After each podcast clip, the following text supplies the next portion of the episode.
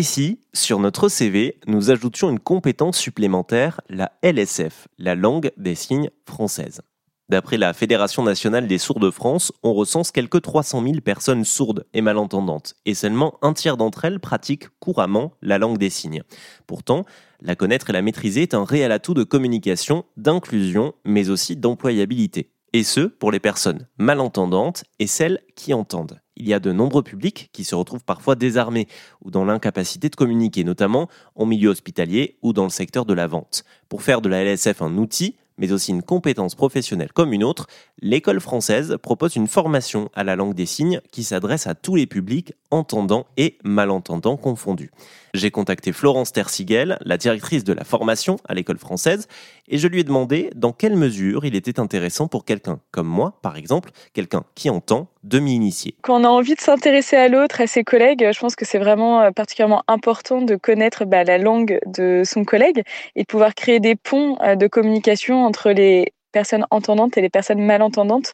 Donc c'était vraiment notre volonté au sein de l'école française, c'était bah, de favoriser euh, euh, cet apprentissage pour que vraiment ce soit plus accessible et qu'on puisse communiquer en entreprise entre voilà entre personnes entendantes et malentendantes. On commence d'abord par l'histoire de la LSF qui a une vraie histoire qui est passionnante.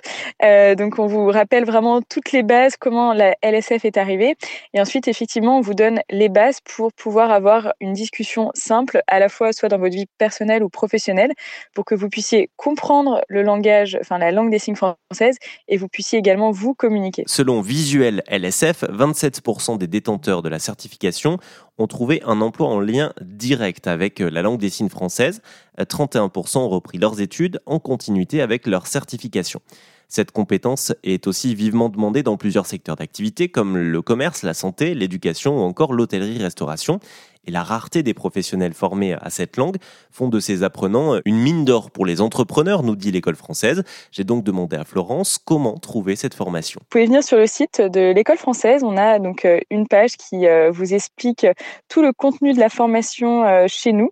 Ensuite, vous pouvez vous inscrire directement sur notre site et vous aurez un conseiller qui pourra répondre à toutes vos questions. Et ensuite, en fait, vous avez accès à une plateforme avec tous vos contenus vidéo. On a aussi beaucoup de supports écrits et c'est sur cette même plateforme que vous pourrez prendre rendez-vous avec un formateur.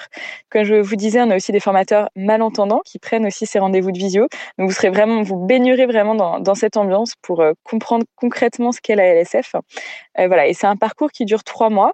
Euh, bien sûr, après, vous avez encore accès à, vos cours. Donc, nos apprenants peuvent continuer à pratiquer, regarder les vidéos et les supports. Et de toute façon, une langue, ça se pratique au quotidien. Et pour toute la vie, en tout cas, quand on a vraiment envie de garder de très bonnes bases et de, et de devenir très compétent. Pour ce qui est du coût, eh bien, sachez que la formation peut être prise en charge par votre compte. personnel de formation, tout à fait, puisque notre formation de langue des signes française va vous amener à passer la certification euh, du DCL, qui est le diplôme de compétences en langue. Donc euh, c'est euh, une certification, donc vous aurez un examen à passer à la suite de votre formation. Donc ça c'est vraiment une obligation de passer cette certification.